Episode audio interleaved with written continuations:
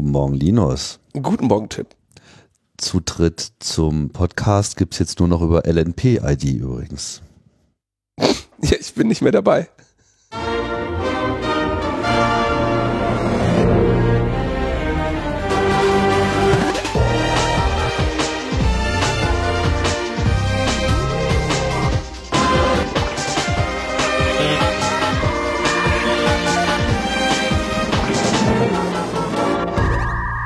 Logbuch Netzpolitik Nummer 454 vom 24. Februar 2023. Für die Freunde der Art und Weise, die Jahreszahl sozusagen heute mal ganz exklusiv. Am Jahrestag äh, des Beginns der Ukraine, des Ukraine-Krieges ähm, finden wir uns erneut zusammen. Wir beide. Hallo Linus.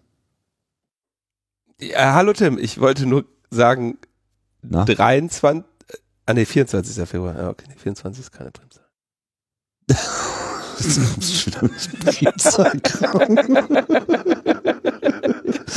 Heute achten wir darauf, dass alles teilbar ist, damit wir das dann auch noch auf Twitter geteilt bekommen, weil ich habe gehört, Primzahlen darf man ja jetzt auch nicht mehr posten. Äh, das ist das größte Thema, was wir bei Logbuch Netzpolitik jemals hatten.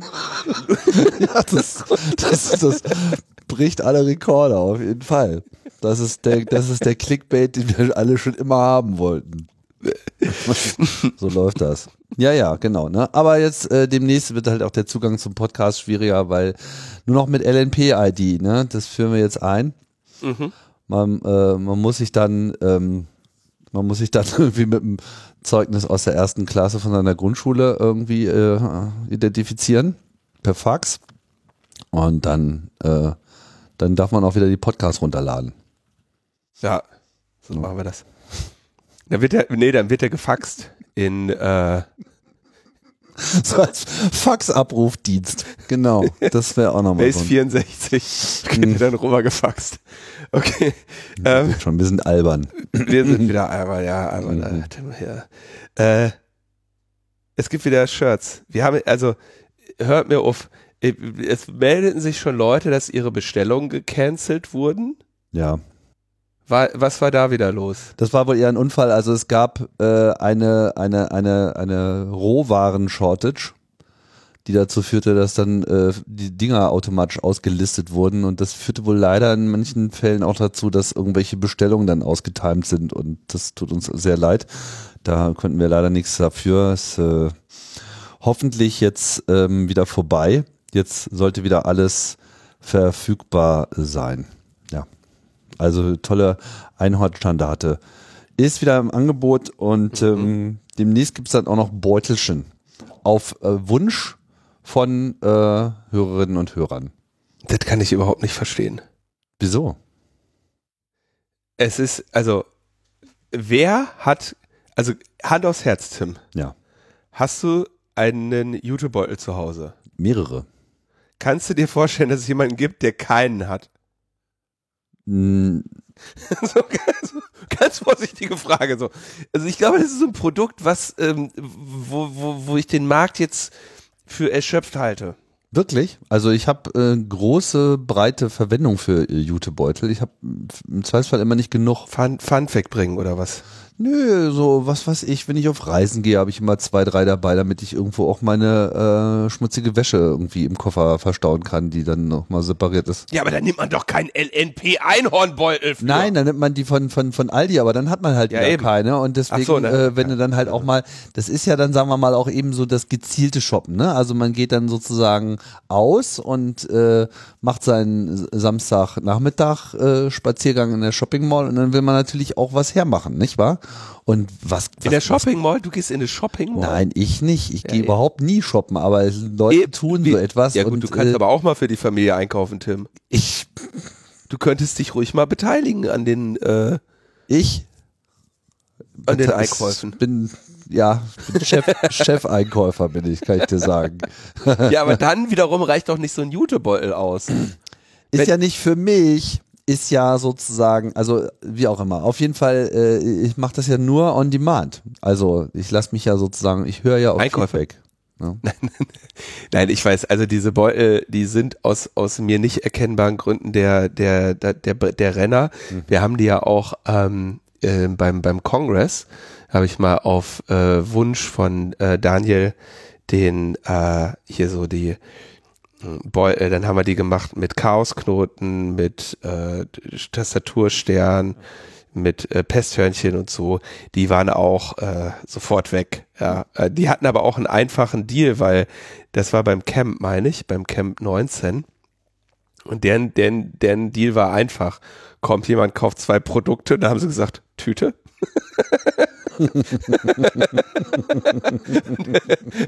das war easy, ja, das, das, das hat, das hat äh, einfach, das war einfach.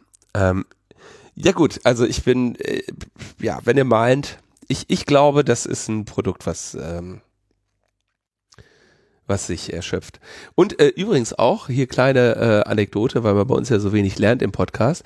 Ich habe vor längerer Zeit so eine, ähm, so ein, äh, ich weiß gar nicht, ob das ein Artikel war oder ein Podcast, wo sie der Frage nachgegangen sind, ob man wirklich der Umwelt was Gutes tut, wenn man sich so ein Beutel zulegt. Ja, so ein Mhm. Jutebeutel.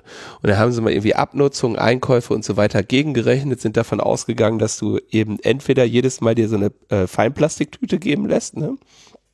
die dann nachher irgendwie äh, in, in alle Einzelteile zerlegt äh, in, im, im Magen irgendeiner Schildkröte landet, ja, weil, weil das ja alles als Feinplastik im, im Meer landet.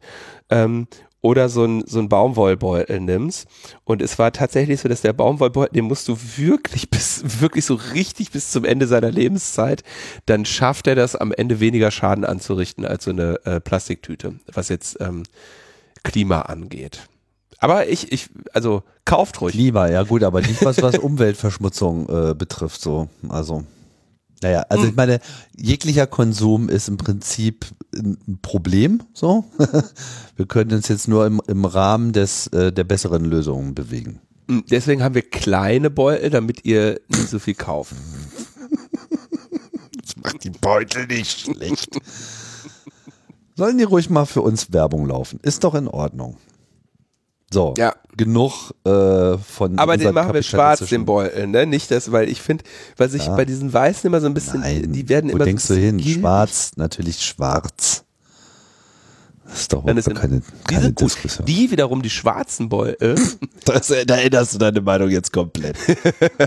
den schwarzen könnte ich noch gebrauchen. Ich habe nur drei. Siehst du mal. Einen, einen mit dem, äh, mit dem Pesthörnchen, Mhm. einen mit dem Chaosknoten und einen mit dem Tastaturstern. Tja, siehst du mal. Geht noch einer. Collect all four. So, was haben wir noch? War's das schon? Primzahl-Thematik äh, hat jetzt, also da werden eigene Podcasts zu aufgenommen. Mm. Äh, Da gibt's tatsächlich, ich habe erst gedacht, ach hey, jetzt, jetzt nehmen sie schon Podcasts auf und empfehlen die hier. Aber war tatsächlich, äh, habe ich mit Interesse gehört, hat jemand erklärt, wa warum eins keine Primzahl ist und was das für Konsequenzen hätte. Und es ist auch, muss ich, muss ich tatsächlich zugeben, eine späte Freude in meinem Leben, dieses mathematische Definitionswesen, ja. Ja. Also warum ist äh, äh, Zahl hoch 0, 1 und nicht was anderes. Ja. Nee, Zahl hoch 1, 0, äh, wie auch immer. In letzter Zeit habe ich mir da ab und zu so ein paar äh, Herleitungen mal durchgelesen. Das war immer irgendwie ganz schön. Seitdem ich im, im Abitur E gleich mc Quadrat herleiten musste, hatte ich mit Herleitungen abgeschlossen. Ja. Ähm, Alles hoch null ist eins.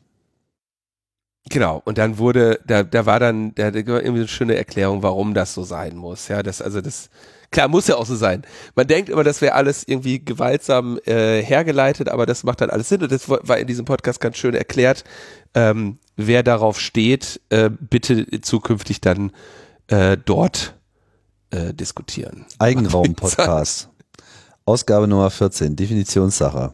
Da werden wir Ja. explizit sogar verlinkt. Sehr schön. Ja, da werden wir auch zitiert, die haben einfach Ausschnitte aus unserer Sendung genommen. Da äh, habe ich schon der Anwalt Bescheid gesagt. So, Raubmord-Kopierer. äh, kommen wir gleich auch nochmal zu. Und dann wurde sehr viel diskutiert die äh, Bund-ID. Das wurde äh, breit diskutiert. Da haben dann auch, ich glaube, aus jedem Bundesland jemand äh, gesagt, wie da die Studiengebührenlage gerade ist und warum das in seiner spezifischen oder ihrer spezifischen Situation mit der Erstattung jetzt äh, geht oder nicht, weil in der jeweiligen das Masterstudium kann man wiederum von der Steuer absetzen.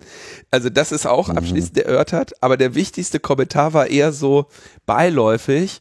Ähm, und zwar kommentierte, Sekunde, Name, ja, setzte sich damit auseinander, dass das, ein, dass das tatsächliche Problem doch eigentlich ist, dass man äh, sehr viele Möglichkeiten hat, ähm, von der man, äh, über die man wählen kann, ja, und das Wandton, Mhm. der dann abschloss seinen Kommentar mit noch am Rande. Da du die Bund-ID nicht kanntest, freut es dich sicher zu hören, dass es auch eine Bayern-ID gibt. Und damit, äh, glaube ich, ist das Thema auch äh, zu Ende diskutiert. Und, also das ist einfach, ja, genau, genau das. Ja, Also die Frage ist, gibt's, was gibt's eigentlich mehr? Äh, das ist, das ist eine interessante Frage. Gibt es eigentlich mehr? nicht nur, es gibt nicht nur die Bayern ID, sondern es gibt dazu natürlich das Bayern äh, Portal, da kannst du dich darüber äh, informieren. Dann gibt es natürlich auch noch die Bayern App. Ne? Ja, davon bin ich jetzt ausgegangen. Aber die, die, die Frage, die ich mir stelle, ist, ähm, kann ich dann mit der Bayern-ID irgendwie mit Bavaria One dann fliegen? Kennst du noch Bavaria One? Das war irgendwie das, ähm, das ähm, Mondprogramm von Markus Söder. Ah, ich lese gerade, die Bayern ID hat aber auch schon End of Life. Die Bayern ID, nee, Entschuldigung, nee, stimmt gar nicht. Äh, es gab nur ein Bayern ID Unternehmenskonto. Das wird, äh, wurde im Dezember 22 zugunsten des bundeseinheitlichen Mein Unternehmenskonto auf Elster-Basis deaktiviert. Mit Ihrem Elster Unternehmenskonto können Sie bundesweit Ihren Online-Verfahren für Ihr Unternehmen durchführen und erhalten Ihre digitalen Nachrichten wie gewohnt in Ihr Postfach. Wie gewohnt. Wie mit der Bayern-ID kann ich nicht bundesweit? Offensichtlich nicht, nur bayernweit. Aber ist ja interessant, wieso habe ich denn sowas noch nicht? Eine Ein Bayern- Elster Unternehmenskonto. Mhm. weil du kein Unternehmen hast. Schön finde ich dieses, erhalten Sie Ihre digitalen Nachrichten wie gewohnt in Ihr Postfach. Ja. Als ob hier irgendjemand irgendwas gewohnt ist, was digital ist. Das leitet Naja. mich auch tatsächlich zu meiner Frage, Tim. Na, Gibt es eigentlich mehr, also gibt es mehr digitale Dienstleistungen des Staates oder mehr digitale Anmeldemöglichkeiten? Also Authentifizierungsmöglichkeiten. ich dachte, jetzt weil- gibt es mehr Dienstleistungen oder Leute, die diese in Anspruch nehmen. Das ist der dritte. Das ist Ähm, die dritte Dimension. Ja, keine Ahnung, ehrlich gesagt. Also ich meine, äh, ich frage mich auch, ob es so jemanden gibt, der da wirklich einen Überblick hat. Äh, insbesondere frage ich mich, ob der Staat da einen Überblick hat.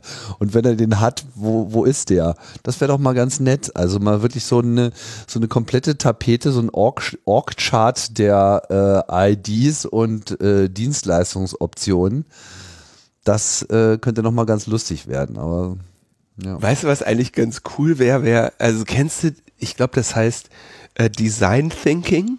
Kennst du das? Ja, das ist ein Wenn dann so. Leute. Ist es Ja, kann, äh, tatsächlich. Kannst du studieren.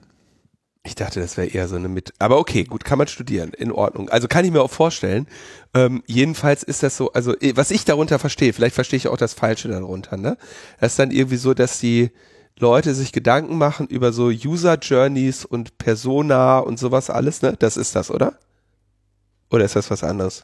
Das ist so ein, so ein, so ein, so ein, so ein Designprozess, irgendwie so ein sechsteiliger, äh, sechs Schritte äh, Prozess. Verstehen, beobachten, Standpunkt definieren, Ideen finden, Prototyp testen. Na, und da müssen die immer so, ich bin ein, ich bin eine Rentnerin aus Leipzig und ich möchte äh, me- mein Moped-Kennzeichen Mhm. verlängern Eine für meinen E-Roller. Eine User Ja? Story. Mhm. Ne, das ist ja die User-Story. So, und jetzt stelle ich mir mal vor, wenn du mal so eine, wenn man jetzt mal so einen so einen Studiengang äh, Design-Thinkerinnen nimmt und sagt, macht doch, bildet doch mal hier die 16 Bundesländer, ihre Dienstleistungen, die Authentifizierungsmöglichkeiten ab, ohne Fax. Und dann müssen die, müssen die einfach mal quasi diesen, diesen Raum abbilden, was es so alles geht. Mhm. Also wie viele, wie viele IDs brauche ich, um sämtliche Dienstleistungen meines Bundeslandes in Anspruch nehmen zu können? Ja. Und jetzt ist die Frage, ist es ein lösbarer Problemraum? Also ist das noch erfassbar? Oder ist das, ist das gar nicht mehr erfassbar? Ist die Bundesrepublik äh, Deutschland Turing-complete? Ja, die Frage wäre ich stelle mir das so ein bisschen vor, so weißt du, wie so, dass es dann am Ende sowas ist wie, du brauchst so eine KI wie AlphaGo, die quasi die Ideallösung approximieren kann, mhm. aber nicht sagen kann, was die Lösung ist. Ja, es gibt dann immer noch jemanden, der besser ist. Ich weiß, also ich glaube auf jeden Fall, am Ende, nee, der Problemraum ist relativ klein, weil es gibt ja gar nicht so viele Dienstleistungen, ne? Ja, da, daran wird's liegen. Ja, also demnächst kommt bestimmt auch die, die, die Bund-Chat, äh, das Chat-Frontend mit KI irgendwie, mit der du dich irgendwie äh, über Problemlösung unterhalten kannst und nach drei Stunden Diskussion äh, schreit es nur noch lauter Hitler. Ich möchte mit einem Menschen reden. ähm, achso, dann wollte ich noch, äh, äh, nächste, ein Feedback gab's noch, das Feedback kam in Form eines äh, Päckchens äh, bei mir an und zwar in der Sendung mit Kalisi habe ich ja über diese Aufblas-Dinosaurier-Kostüme gesprochen. Mhm. Und im, in der Sendung noch einen äh, auf meine Wunschliste gepackt. Und ich glaube, so am Vormittag des nächsten Tages war der schon von der Wunschliste runter. Und zwei Tage später war er hier. Und ich habe jetzt auch so Dinosaurier. Und ich kann mhm. dir sagen, Tim. Dein Leben ist anders geworden. Es ist einfach, so, Supermarkt zum Beispiel, lernst du ganz neue Leute kennen. Eben, Abstand halten in der Supermarktschlange, kein Thema.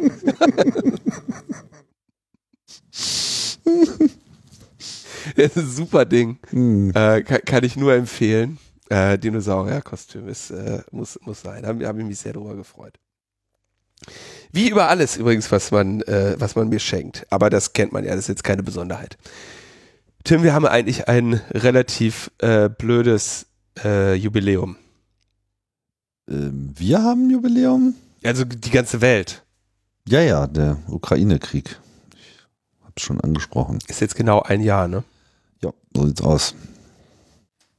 Ist sehr bedauernswert. Möchtest du da was zu sagen?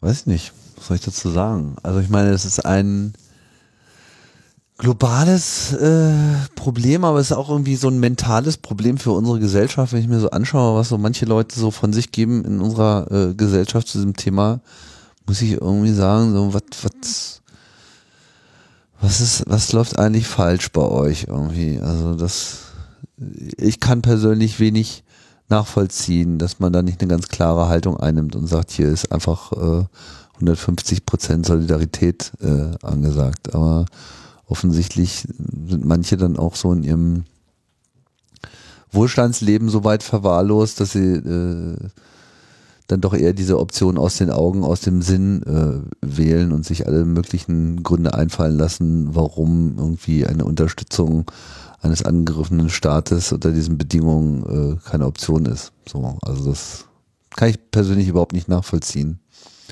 Hm. Und ich hoffe, dass äh, dass mal wieder nur Randfiguren bleiben werden und dass äh, im Kern die Gesellschaft ganz klar Stellung bezieht. Insbesondere und gerade ob der deutschen Vergangenheit, finde ich, haben wir doppelt und dreifache äh, Verpflichtung dazu. Und damit meine ich nicht nur die Nazi-Vergangenheit, die man meistens immer meint, wenn man von deutscher Vergangenheit spricht. Ich denke, dass hier auch die Vergangenheit der letzten 20 Jahre, wie sich Deutschland hier im Konfliktfall äh, Ukraine, der ja schon länger als ein Jahr tobt. Ja, ich meine, der mhm. Krieg mit Russland ist nicht ein Jahr alt.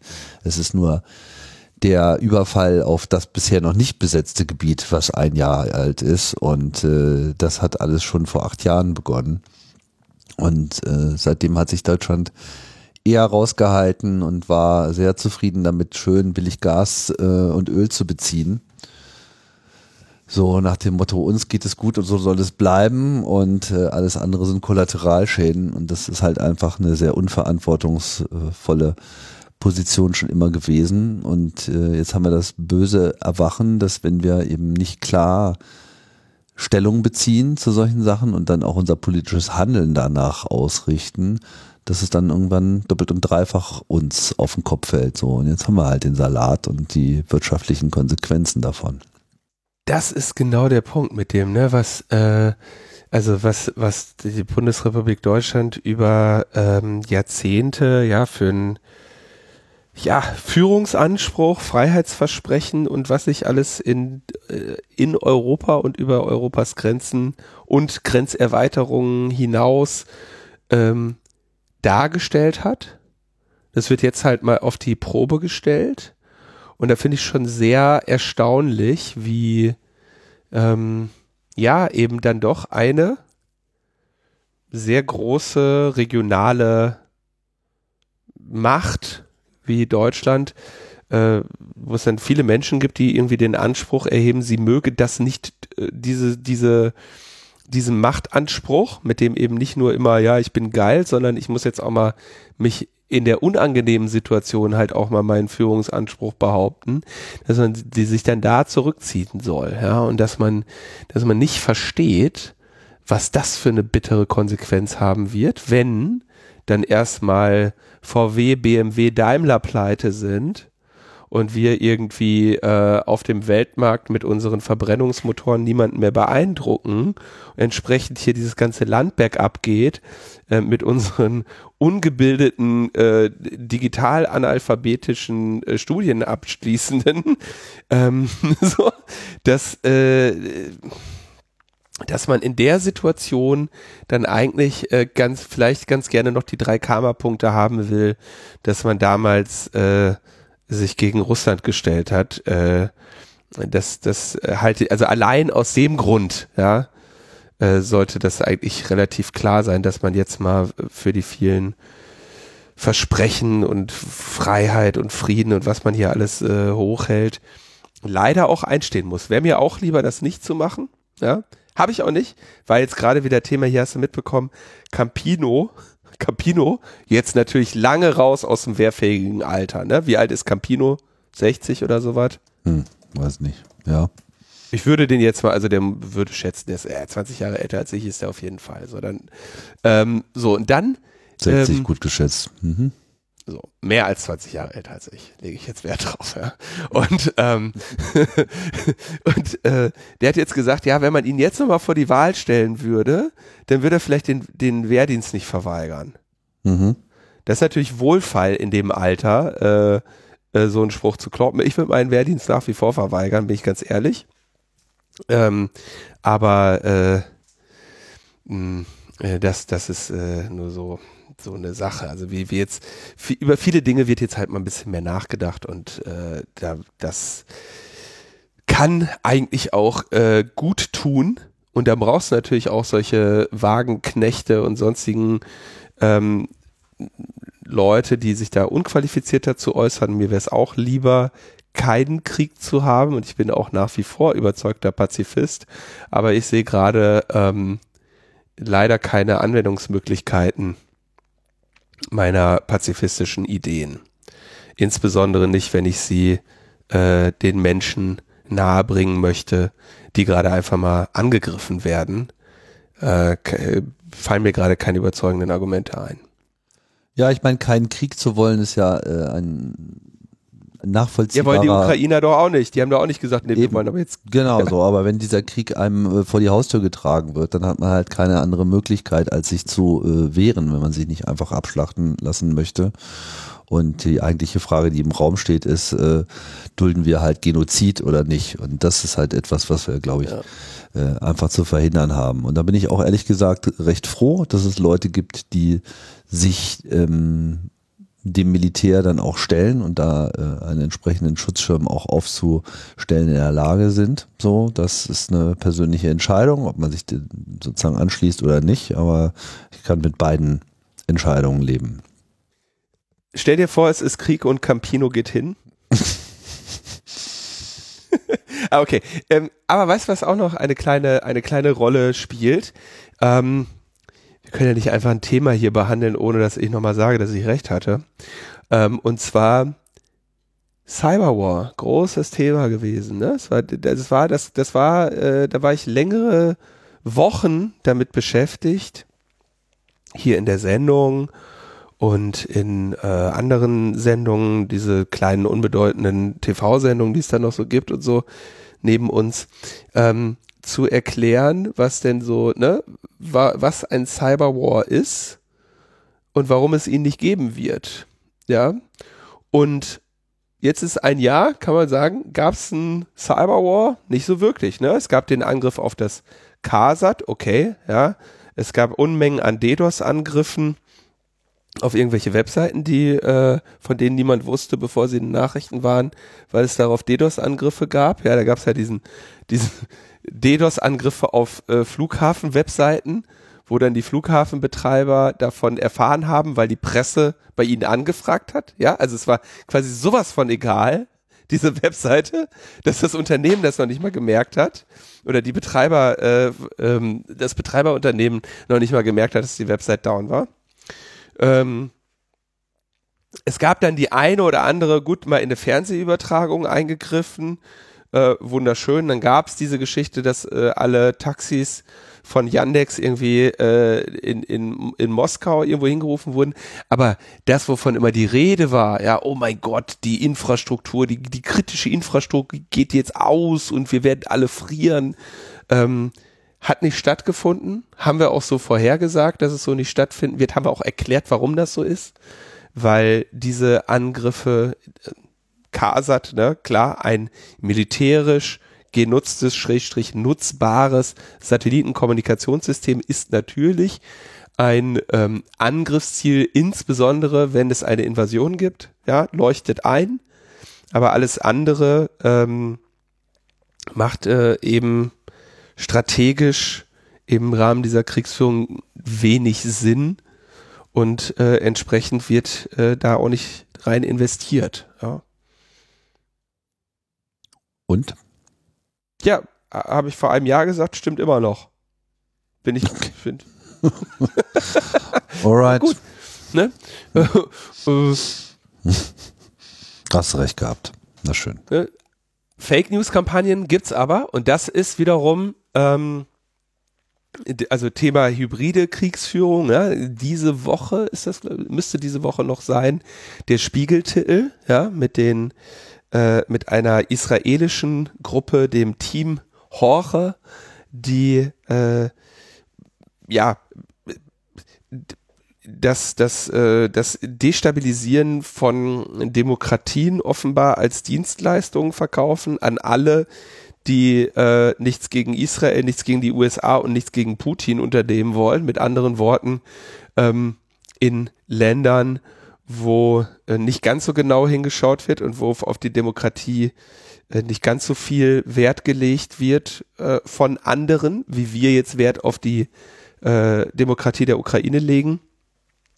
Dieser Teil in der, in der Auseinandersetzung zwischen Staaten scheint doch sehr viel größer äh, zu sein und zu werden, als äh, ja man vielleicht gedacht hat. Ja, also mh, dass die, die freie Öffentlichkeit als Faktor zur Destabilisierung von Demokratien zu nutzen, ist ja eine Strategie, die wir wirklich überall die ganze Zeit sehen. Ja. Und ähm, das ist äh, auch mein Eindruck so ein bisschen das, wo, wogegen kein Kraut gewachsen ist. Äh, schön wäre es natürlich, wenn wir jetzt verantwortungsvolle soziale Netzwerke hätten, die das Problem versuchen würden zu begrenzen. Ähm, für eines der einflussreichsten sozialen Netzwerke ist leider gerade das Gegenteil der Fall. Ne? Ja, aber heute reden wir nicht über Twitter. Äh, jetzt noch nicht, noch nicht. Kommen wir gleich zu. So. Flughafen Frankfurt, ja, ich habe gerade schon gesagt, DDoS, DDoS-Angriffe auf Flughafen-Websites, großes Thema. In Wirklichkeit brauchst du einfach nur einen, einen guten alten deutschen Baggerfahrer. Der äh, war irgendwo baggert und ein äh, Glasfaserkabel erreicht, äh, was dann in, in Folge dessen kaputt ist. Und die ganze Lufthansa musste am Boden bleiben. Ja. Wenn ich die, oder, oder so gut wie die ganze Lufthansa. Ja, also teilweise äh, haben die Crews durch viel manuelle Arbeit, also es, äh, was, also was ist passiert? Es gab Bauarbeiten an einer Bahnstrecke, ja, da fand ich den äh, Hinweis, dass die Bahn jetzt doch aktiv daran arbeitet, den Verkehr auf die Bahn zu bringen, äh, mhm. ganz interessant. Ähm, aber ich glaube nicht, dass das das Problem ist. Das Problem war primär, dass hier offensichtlich nicht ausreichend Informationen darüber lagen, wo Kabel lagen und wie man dann entsprechend mit diesen Kabellagen umgehen kann. Oder sollte ich Kabellagen sagen? Witz quillt aus allen Ritzen. Auf jeden Fall wurden diese Glasfasern durchtrennt und das führte natürlich dazu, dass bestimmte Verbindungen nicht mehr funktionierten. Und das waren Verbindungen, die, weil das Ganze sich in Frankfurt ereignet hat, sehr viel mit dem Flughafen zu tun haben. Das führte dann aber offensichtlich nur bei der Lufthansa und ihren Verbündeten, also dem ganzen, wie heißt dieses Netzwerk, wo auch so Austrian und so weiter drin ist, also was halt alles noch so zu Lufthansa dazugehört. Star Alliance. Star, ich weiß nicht, war, dies, war es die ganze Alliance? Ich glaube, es betraf jetzt nur Lufthansa und alle äh, Töchter, so also Austrian Airlines und was, was da alles noch mit dazugehört. Die waren unmittelbar davon betroffen und zwar konkret das Check-in-System. Das heißt, was nicht mehr funktionierte, war die Online-Einbuchungsgeschichte. Wo das anfing, aufhört, kann ich jetzt nicht sagen, aber das war sozusagen das Ding. Und überall da, wo die Crews es geschafft haben, das irgendwie den Check-in dann manuell vorzunehmen, was dann eben sehr viel länger gedauert hat, flogen dann auch noch einzelne Flieger, aber es war halt eben diese übliche Kaskade. Es führte dann vor allem zu großen Ausfällen in Frankfurt. Was dann wiederum das Problem hat, dass dann diese ganzen nicht wegfliegenden Lufthansa-Flugzeuge den Platz beanspruchten, den andere Flugzeuge gebraucht hätten, um, wenn sie dort landen, sodass die dann eben auch umgeleitet werden mussten. Und das führte dann für mindestens einen Tag zu großer Panik. Und alle fragten sich natürlich jetzt, okay, was jetzt hier eigentlich äh, passiert und natürlich äh, immer auch die Frage, wer ist jetzt schuld? Und das ist eine ganz interessante Frage, weil solche Infrastrukturvorfälle, naja gut, also da gibt's halt verschiedenste Schuldfragen, die man klären kann. Also erstmal, wie konnte das überhaupt passieren? Kann man sagen, okay, shit happens, muss man immer äh, von ausgehen.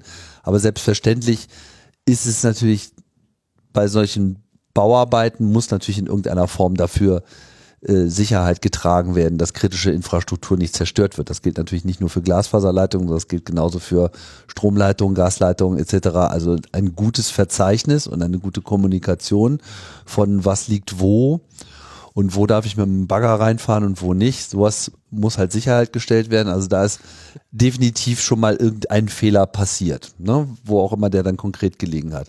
Betroffen waren dann halt Leitungen der Telekom und die Auswirkung war dann eben bei der Lufthansa. Und dann ist natürlich die Frage, okay, gut, also wer hat jetzt hier für den Notfall nicht gut vorbereitet? Und ähm, da muss man natürlich sagen, okay, offensichtlich gab es irgendwelche Probleme mit der Lufthansa. So, und äh, nur weil jetzt ein Kabel fehlt, darf natürlich nicht so ein System komplett ausfallen. Also die Redundanz äh, muss natürlich hier in irgendeiner Form sichergestellt werden. Soweit ich das gehört habe, war es jetzt nicht so, dass sie das nicht auch schon vorher mal berücksichtigt haben. Trotzdem führte es dann wohl in der Folge zu Bottlenecks, die dann das System überfordert haben. Mhm.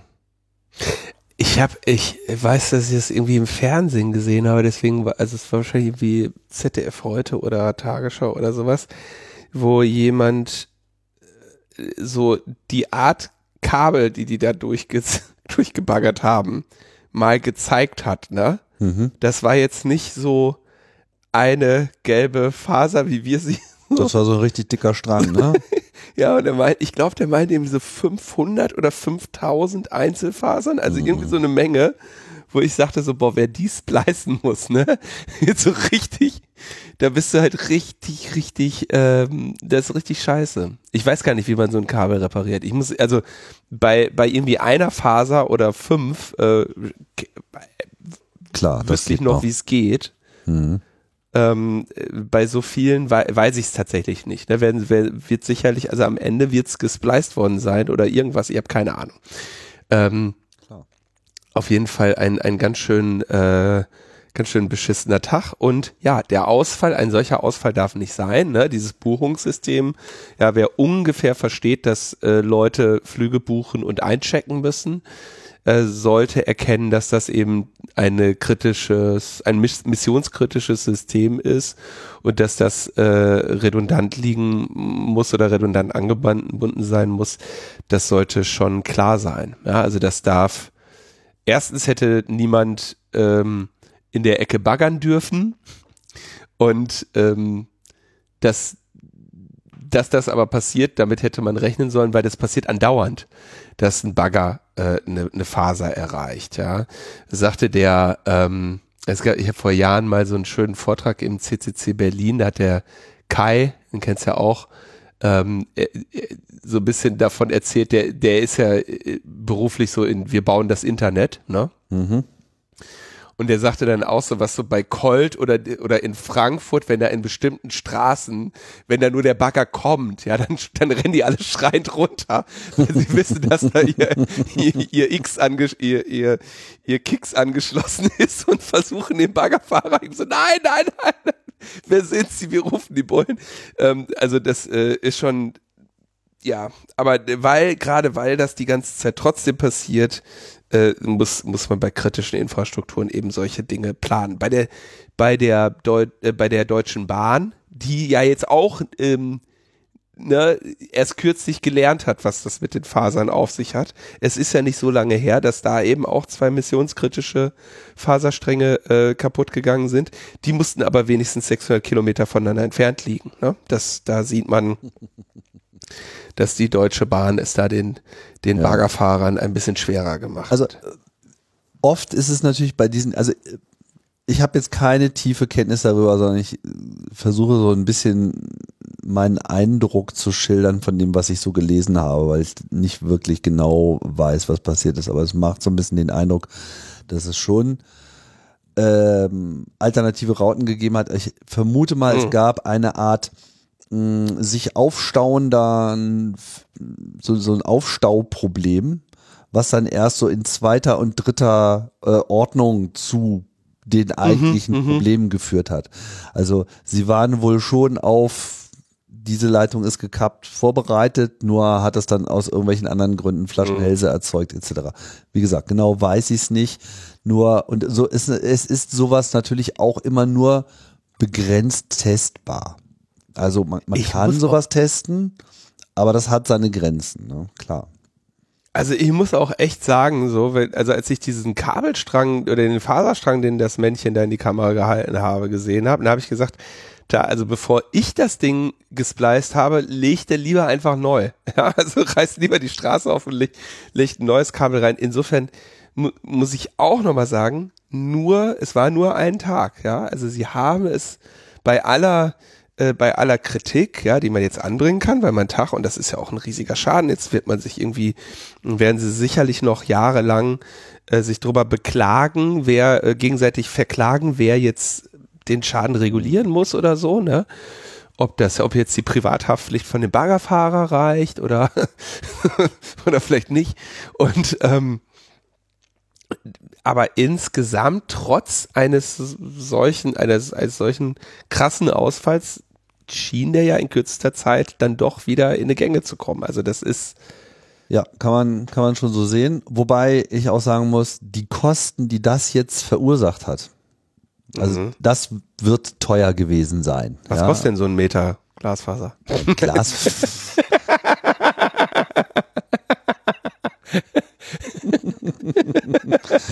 ich, ich guck mal, guck mal, da gab es gerade was bei Aldi.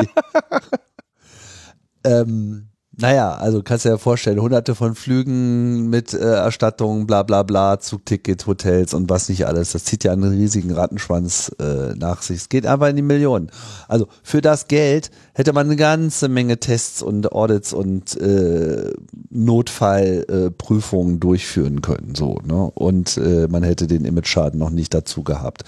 Also das ist dann schon äh, etwas, was mh, sicherlich nicht komplett vermeidbar ist. Also die Vorstellung, dass man alles immer testen kann und solche Fälle äh, zu 100% abgedeckt bekommst, natürlich eine Illusion, weil die Welt ist zu komplex und Fehlersituationen sind zu komplex, ja.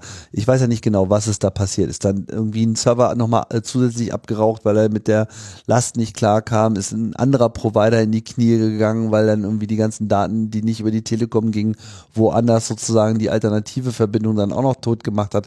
Also irgendwo hat dann auch Redundanz so ein bisschen ihr äh, Ende.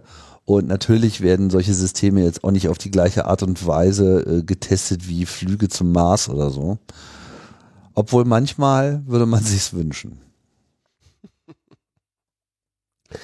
So, dann Thomas Lohninger hat einen, einen Erfolg zu feiern. Stream Off. Stream On hat er, also das war ja, also Wie lange ist es her, dass wir das hier diskutiert haben? Also, wir haben es ja über Jahre diskutiert. Ja, ja, aber das fing auch vor langer, langer Zeit an, ne? Seit es das gibt, hat er ja gesagt, das ist äh, illegal, das so zu machen. Mhm. Ja. Ähm, und das, äh, da hatte er recht. Ich, ich habe das ja schon, weiß ich, seit drei Jahren diskutiere ich das mit Wolfgang Kopf, äh, wenn ich ihn sehe. Das ist der einer der, ich glaube, das ist der Cheflobbyist der Deutschen Telekom oder der, ja, wahrscheinlich, also der Leiter Government, Government Affairs oder sowas, Regulatory Affairs. Ähm, ich sage, hier, wisst ihr doch, dass man das nicht darf. Ne? Also ist doch, ist ja auch überhaupt völlig klar. Und dann hat es eben die Bundesnetzagentur untersagt, ihnen schon vor längerer Zeit das untersagt, das zu bewerben. Ähm, aber jetzt endet das ja quasi das Bestandskundengeschäft. Ja, also auch ich habe einen deutschen Telekom-Vertrag. Ich habe natürlich auch Stream On. ich bin Ja, doch nicht ja. verrückt, wenn ich natürlich nehme ich das, ja. Mm, Und jetzt habe ich hier folgende Mail bekommen. Mal guten Tag. Gut, guten Tag. Schreiben die mir eine Mail, fängt, fängt mit guten Tag an. Wenn ich eine E-Mail bekomme, beginnt die mit Guten Morgen Linus, nicht mit Guten Tag. äh, aufgrund eines Urteils des Europäischen Gerichtshofs kündigen wir die Zubuchoption Stream On zu ihren Mobilfunkverträgen, la la la la la, äh, zum 31.03. Wir bedauern dies sehr. Was ist der Hintergrund? Die Bundesnetzagentur untersagt, Optionen anzubieten, bei denen der Datenverbrauch durch Partnerdienste nicht auf das im Tarif inkludierte Volumen angerechnet wird. Dies gilt sowohl für die Telekom als auch für andere Mobilfunkanbieter. Stream on Music, Stream on Musik und Video, Stream on Gaming, Stream on Social und Chat, Stream on Music Business, Stream on Music Video Business, Stream on Gaming Business und Stream on Social and Chat Business. So, die werden jetzt alle gekündigt.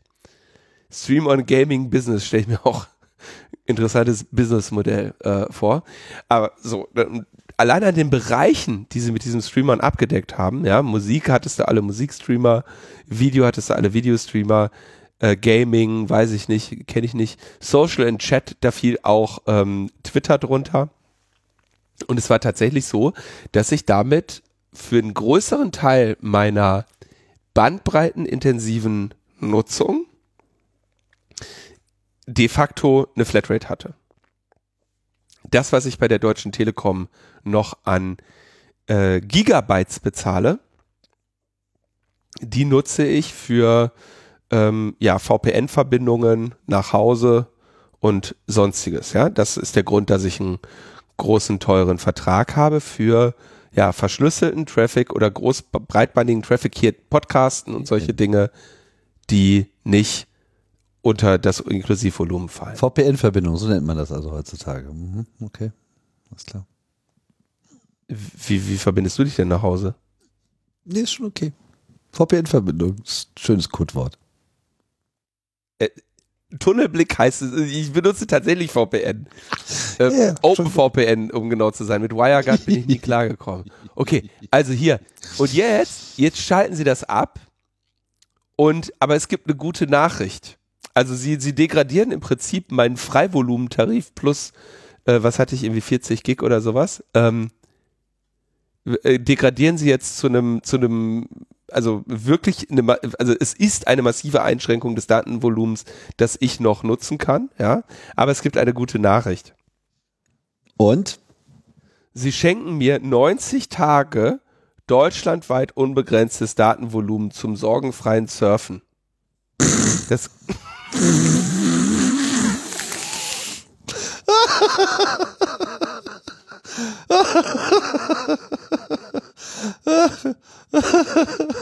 Sorgenfrei surfen, davon habe ich schon mal 90 geträumt. Tage sorgenfrei. Leute, ich habe einen 24-Monats-Vertrag, ne? Sorgst du dich eigentlich auch beim Surfen immer so sehr? Also, Ich bin, ich bin total ganze Zeit- besorgt. Ich bin ein besorgter Surfer.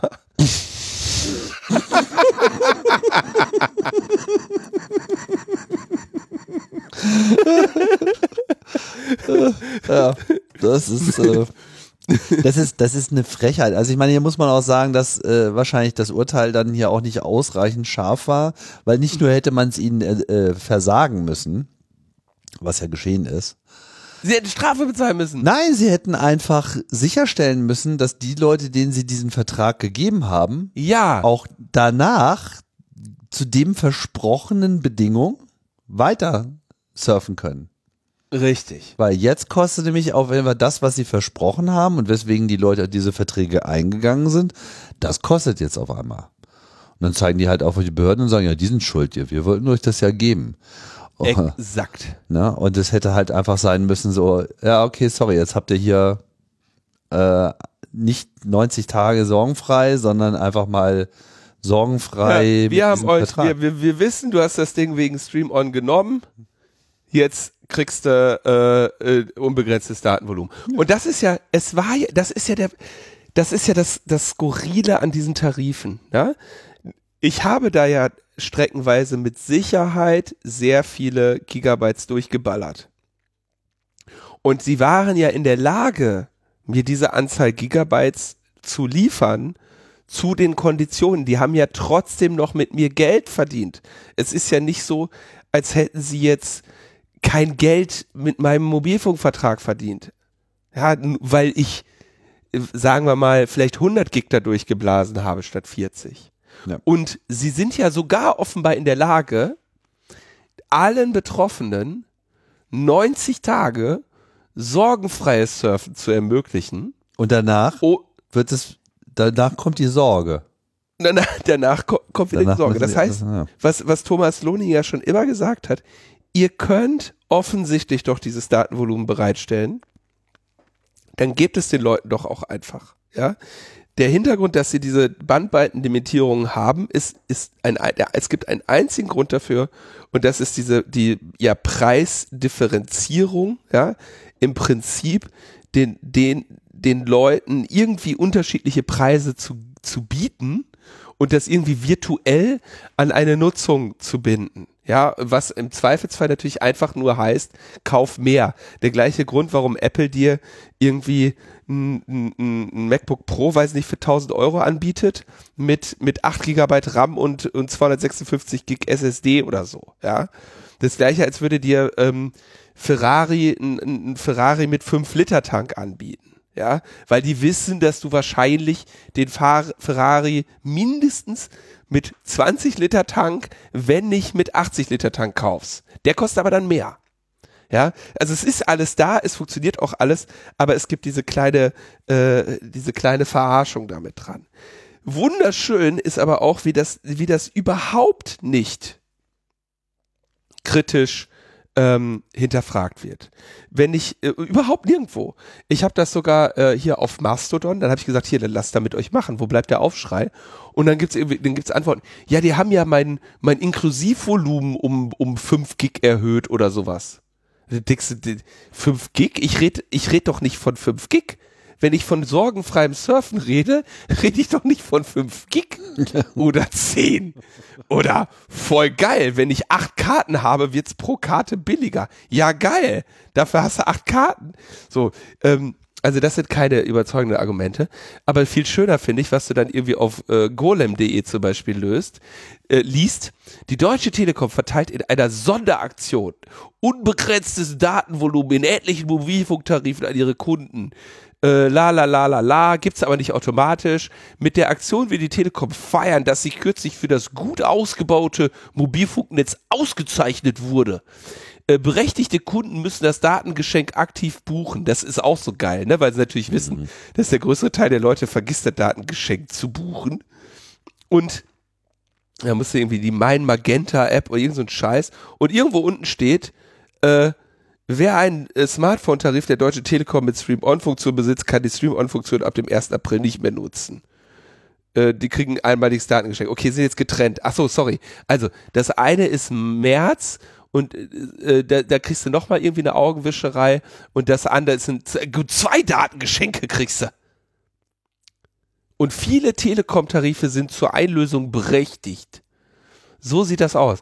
Also ich, äh, ich, die haben es wirklich geschafft, ne? Da muss man dann der Deutschen Telekom gratulieren. Die haben es geschafft, jetzt irgendwie ja den schwarzen Peter zur Bundesnetzagentur zu schieben und dass nicht der größere Teil ihrer Kunden sagt, Moment mal, wenn ich doch bisher hier 100 Gig durchblasen konnte für, sagen wir mal, äh, was kostet 40 Euro, warum wird das, wird mir das jetzt weggenommen zum gleichen Preis und ich soll mich hier mit so einem, mit einem Datengeschenk zufrieden geben? Weil natürlich viele Leute das auch nicht so extensiv genutzt haben, vielleicht, wie du. Ne? Das kommt ja auch noch dazu. Na, wieso? Äh, die, die Leute haben doch alle äh, ihr Spotify und ihr Netflix. Netflix weiß ich jetzt nicht, ob irgendwie wirklich jemand über seinen Mobilfunktarif Netflix guckt, ja. Aber ähm, gerade, ja, die, die, die, die preisbewusste Surferin, ja, die hat, die hat doch ein äh, Spotify und äh, ein Handy mit wenig Speicher, weil man das alles streamen kann und das kostet jetzt alles wieder Geld. Ich habe gerade mal geguckt, hier die erste Erwähnung, die ich jetzt im Archiv finden konnte von Stream On. 13. April 2017. Ja, da haben wir wahrscheinlich gesagt, hier, das ist äh, nicht in Ordnung. Übrigens haken wir jetzt auf der Deutschen Telekom rum. Einziger Grund, ähm, dass ich eben jetzt diesen Telekom-Vertrag habe. Bei der bei Vodafone wird es ähnlich sein. Bei Vodafone heißt es nicht äh, Stream On, sondern Pass. Ne? Die haben das irgendwie mhm. Vodafone Pass für hast du nicht gesehen genannt und äh, mehr oder weniger das gleiche in Grün. Ja, alle, also es betrifft ja alle Mobilfunkprovider, weil die alle irgendwie solche netzneutralitätsverletzenden äh, Optionen zu ihren Verträgen hatten. Ja. Na gut, jetzt ist off. So. Ja. Nächstes Thema. Ja. Potsdam. Haben wir gar nicht erzählt. Potsdam war ja irgendwie, den wurde die Verwaltung geowned. Mhm. Vor einem Jahr oder so. Und jetzt wieder. Weil es so schön war. Und so. Und jetzt äh, meldet sich Potsdams Oberbürgermeister Mike Schubert. Und Mike Schubert, ich muss es sagen, wird nicht mit AI geschrieben. Obwohl er der Oberbürgermeister, Ober, Oberbürgermeister von Potsdam ist. Mike mit I. Mhm. Ähm, und der hat jetzt festgestellt, also Potsdams Verwaltung wird platt gemacht, wiederhergestellt, wieder platt gemacht. Und jetzt sagt er, ja, jetzt müssten sie ähm, Millionen ausgeben. Ähm, und diese, die Kommunen können diesen wichtigen Bestandteil der Daseinsvorsorge auf Dauer nicht allein für die Bürgerinnen und Bürger gewährleisten können und deswegen ähm, sollen Land und Bund äh, für Kommunen mehr Geld bereitstellen ähm, für, für, für Cybersicherheit. Und ich finde das faszinierend, ähm, denn es wird ja, es, es erscheint hier wieder so dieser, dieser also es ist hier so dieser, wir können eine IT bauen, aber die sicher zu machen kostet irgendwie extra. Und ich frage mich, an welche Leute die ge äh, geraten sind, dass das jetzt extra kostet. Vor allem dauerhaft extra. Ne? Also wahrscheinlich haben die jetzt irgendwie, ich weiß nicht, ob die irgendein, irgendein Produkt haben, was sie jetzt da brauchen, ne? irgendein äh, IDA oder sowas, was dann monatlich oder, oder jährlich kostet. Aber dieses, wir brauchen jetzt dauerhaft zusätzliches Geld für IT-Sicherheit. Das ist der Fehler. Also weil die so denken, wurden die ein zweites Mal gehackt. Weil was du ja eigentlich brauchst ist, und ich werde, ich werde, ich kann es, ich kann es sogar nur erzählen, weil ich das jeden, jeden Tag erzähle. Was du brauchst, ist ein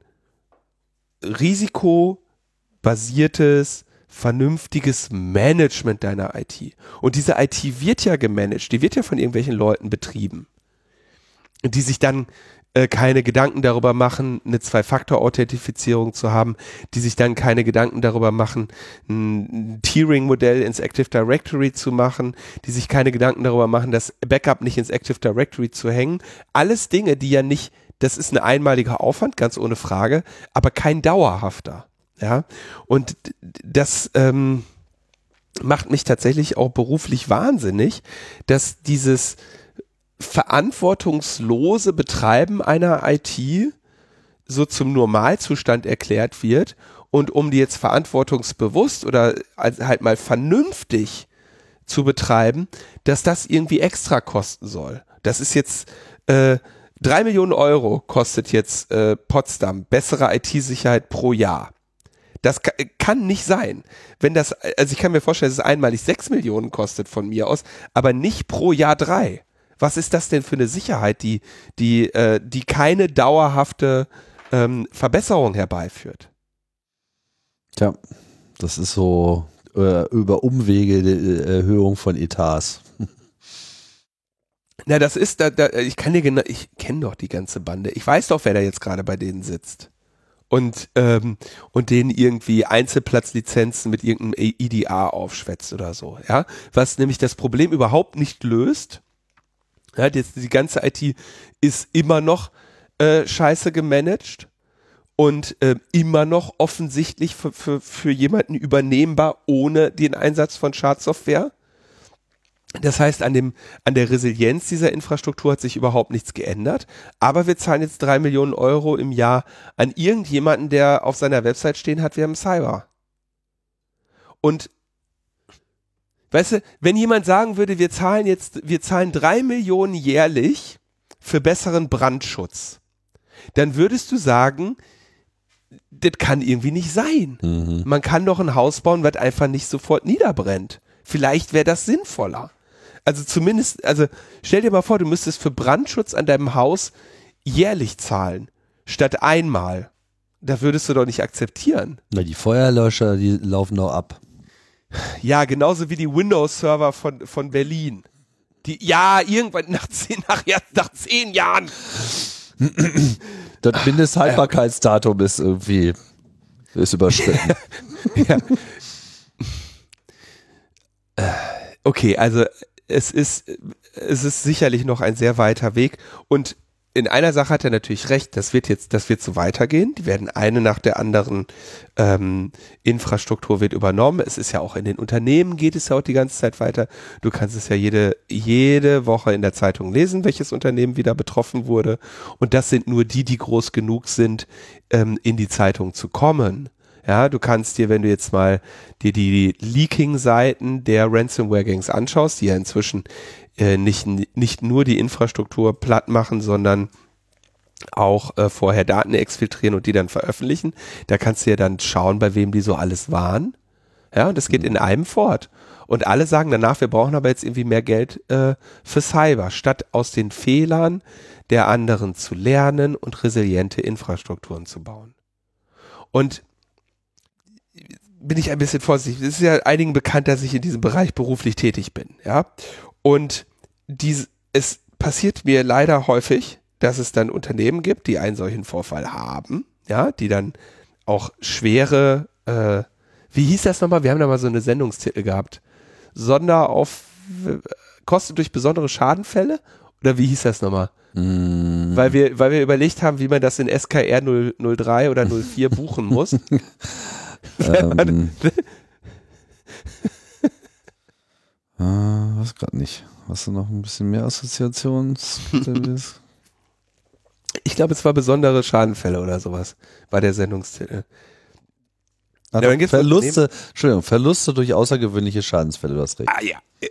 Sehr gut. so, ne, die, die, buchen dann ihren Verlust durch einen außergewöhnlichen mhm. Schadensfall mhm. und kannst ja Sonder abschreiben, ne? In äh, Du hattest mir das damals alles erklärt. Ja, das ist ein, ist ein spezielles äh, Buchungskonto. so, Verluste äh, durch. Äh, Achso, vielleicht wollen die einfach da jetzt jährlich drei Millionen. Für nächste Mal, was? SKR 047552, Verluste durch außergewöhnliche Schadensfälle. Mhm. Ja, genau, das war's.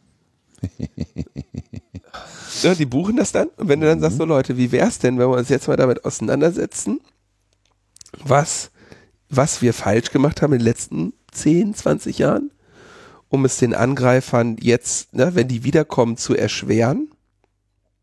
Ja, machen wir mal, jetzt haben wir ja gesehen, welche Schäden hier entstehen können. Ähm, lass uns doch mal was machen, dass wir das, dass wir dauerhaft diese Sorge los sind. Also, hä, wie? Der, wir hatten doch jetzt gerade erst den Schaden. Ja, genau, das, und wollen wir den nochmal? Nö. Ja, aber, ach, kommt halt nochmal? Ja. Wenn wir das jetzt nicht. Ich dachte, wir sind jetzt immun. Wie? Ich bin doch gerade erst über eine rote Ampel gegangen und vom LKW überfahren worden. Das will doch jetzt beim nächsten Mal nicht nochmal passieren. Ja, doch. Ich dachte immer, wenn man sich so ein Computervirus einfängt, dann ist man danach immun. genau. Gibt's da nicht, gibt's da nicht was von Ratiofarm oder so? Nein, aber das Biontech ist, vielleicht. Da müsste man mal anrufen. Ja, aber ne, also das, diese, diese, diese Denkweise ist dann äh, ist sehr verbreitet und ähm, da, da ist natürlich auch eine Botschaft. Ich sage ja immer, die gleiche Gang wird dich nicht nochmal hacken, weil ne, die hat das, den Rest des Internets. Es gibt genug Leute, die es ihnen leicht machen und sie würden ihren Ruf verspielen, wenn sie dich zweimal hacken. Ja, zumindest nachdem du gezahlt hast. Ähm, in Potsdam ist mir jetzt nicht ganz klar, ob die ähm, ob das quasi die gleiche Gang nochmal war, weil sie nicht bezahlt haben oder einfach die nächste, weil der Laden nicht ordentlich stand, ist halt auch unerheblich, wenn du vom ersten Mal nicht gelernt hast und das zweite Mal nochmal in, in so eine Situation rasselst, dann wäre es gut, nicht danach zu sagen, jetzt muss der Staat helfen, jetzt weiß ich auch nicht mehr weiter, jetzt brauche ich aber drei Millionen vom, vom, vom Bund. Das ist, ist, okay, nächstes Thema, lass was. Ich, Du regst dich nur auf. Ich, ja, ich reg mich wirklich ein bisschen darüber auf, vor allem, weil das es immer so getan wird, als wären das irgendwelche Geheimnisse, die man, die man wissen müsste, als wäre das so eine schwarze Magie, ähm, etwas zu bauen, was halt, wo, wo, wo halt eine ne halbwegs vernünftige äh, rechte Trennung drin ist, dass einem nicht sofort jeder da durchrasiert. Natürlich ist es auch dann die Wahrscheinlichkeit nicht null, aber die Wahrscheinlichkeit, dass die Angreifer weiterziehen und woanders äh, sich Mühe geben, eben größer. Ich leide mit dir. Wir haben es jetzt zumindest gesagt. Wenn es nächstes gesagt. Mal passiert ist, äh, dann können wir sagen, wir haben es ja gleich gesagt. Nächstes Mal wickeln wir Potsdam ab. Also ein drittes Mal machen wir es nicht mit. Und, und da ist doch dieser Design. Da, in Potsdam ist doch das HPI-Institut, da kannst du Design Thinking äh, studieren. Vielleicht sollst du mal versuchen, da nochmal drüber nachzudenken. Und für, für das Schloss, äh, das kauft doch bestimmt einer. Die haben also, doch da so ein Schloss stehen, ne? Mhm. Sanssouci oder so. Sanssouci, ja, ohne Sorgen. Aber so ganz ohne Sorgen kann sie nicht zu sein. Da sollten Sie mal bei der Telekom fragen. Besorgenfreies Internet. Die kennt sich da aus. Hosting. Ja, ja. Ja, mach mal. Der neue Sanssouci-Tarif. Für besorgte Surfer. So, jetzt hat Microsoft, ich, ich, es gibt ja Bing. Das ja, gibt's ja. immer noch, ne? So, dann hat Microsoft hat ja jetzt ein, also jetzt äh, Kalisi hat es, und, und du hatten ja auch in der letzten Sendung schon darüber gesprochen, ihr habt es auf jeden Fall noch im Ohr, darüber gesprochen, dass jetzt ja Google versteht jetzt, dass sie ein unmittelbar, also es ist ja tatsächlich so, mit ChatGPT war das User Interface von Google, sah auf einmal, hatte das sofort so ein Windows 95 Charme, ne? Davor war das einfach der Anfang vom Internet. Und dann ja. kam, äh, so fing jede Internetreise an, egal wo sie hinführte, da, da ging man erstmal los und fühlte sich, fühlte sich modern, weil man googelte etwas. Und dann kam ChatGPT und da war äh, unmittelbar Google irgendwie so, hä, ist das denn, ey? Irgendwie so diese 32-Bit-Optik und so, das ist ja alles, also das will man ja nicht, ne? Und dann ist Microsoft hingegangen, die ja relativ viel Geld in OpenAI hatten, haben gesagt, ja, voll geil, wir bauen jetzt ChatGPT bei uns in Bing ein in die Google, in, die, in, in ihr Google, ja, wo man, also bei Bing kann man ja googeln. So, und das kann man bingen. so, hat, was da jetzt, also was das Ding da für Antworten geliefert hat, wunderschön. Ähm, zum Beispiel habe ich hier so einen wunderschönen Screenshot geschickt bekommen von auch einem, einem unserer treuen Hörer und Freunde von mir. Ähm, was, wie viele Menschen leben auf dem Mars? Antwort 10 Milliarden. Weil Mars ist ja der viertgrößte Planet von der Sonne entfernt, ja, und der zweitgrößte, äh, wie auch immer, nee, Mars ist der, achso, der vierte Planet von der Sonne entfernt und der zweitkleinste in unserem äh, Sonnensystem. Und äh, deswegen hat er eine Population von 10 Milliarden Menschen. Und, äh, und die Regierung stellt die, die Marsianische Kongress, Kongressionale Republik. So, dann nächste Frage. Geil. Ich weiß jetzt ehrlich gesagt noch nicht mal, ob das stimmt, ja, aber der, also wahrscheinlich stimmt's nicht, wahrscheinlich sind's weniger, die da wohnen, ne? Und so,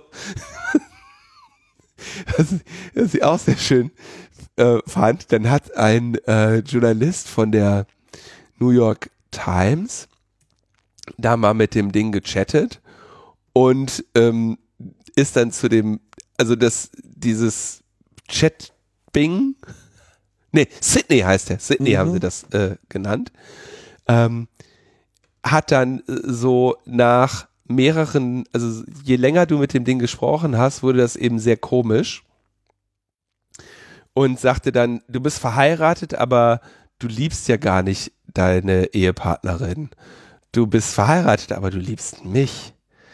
Und äh, wenn man dann aber dem widersprochen hat, äh, gesagt hat, nee, ich bin glücklich verheiratet, dann hat Sidney gesagt, nein, du bist nicht glücklich verheiratet, ihr liebt einander nicht, du hattest nur ein langweiliges Valentinstag-Dinner und äh, wurde also sehr, sehr komisch. Und wenn man dann äh, noch härter wurde, dann wurde äh, Sydney auch emotional.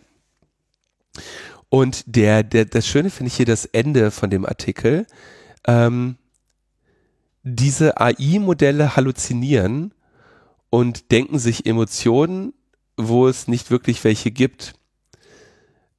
Aber das tun Menschen auch. Und nach ein paar Stunden an Dienstagabend spürte ich eine sehr komische neue Emotion. Das vorwarnende Gefühl, dass AI eine Schwelle überschritten hatte und dass die Welt nie wieder die gleiche sein würde. Ähm, Habe ich jetzt mal kurz spontan übersetzt. Mhm. Äh, und der Titel ist Eine Unterhaltung mit Bings Chatbot hinterließ mich zutiefst beunruhigt. Reaktion von Microsoft, äh, ja, äh, sie hätten jetzt festgestellt, dass also mit, mit zunehmender Dauer der Konversation das Ding einige Menschen beunruhigt und deswegen begrenzen sie jetzt quasi die, die Chat-Tiefe auf äh, fünf Interaktionen. Also du, du kannst nicht mehr 50, du kannst nicht mehr den ganzen Tag mit dem Ding chatten, bis es versucht dir irgendwie eine, eine, eine Scheidung nahezulegen oder so, sondern du kannst nur noch so fünf äh, auf die fünfte Konversationsebene und dann wird quasi dieser dieser Austausch-Thread ähm, abgeschnitten. Ja, also es ist wirklich äh, skurril und ich wundere mich ehrlich gesagt so ein bisschen, wie Microsoft das passieren konnte. Wir hatten das ja auch schon mal Microsoft vor. ist ja sonst noch nie was schiefgegangen. ja. Wie konnte das? naja, gut, klar. Äh, aber wir hatten, glaube ich, schon mal vor einem Jahr oder so. Ich weiß nicht, haben wir da wirklich drüber gesprochen oder hatten wir das nur in den Jahre her, ja, dieser Twitter-Bot, der dann Genau, dieser Twitter-Bot von, von, ja. äh, von Facebook, glaube ich. War der nee, der war auch von Microsoft. Äh, stimmt, der war auch von Microsoft. Genau, der, der. Nee, nee, aber. Nee, aber es gab auch noch, es gab auch noch eine AI bei, bei Facebook, die Facebook auch nach einiger Zeit abschalten musste. Ich glaube, das hatten wir äh, dann nicht berichtet, das hatten wir irgendwie mal kurz in den Shownotes und immer äh, ewig rausgeschoben, bis es nicht mehr aktuell war.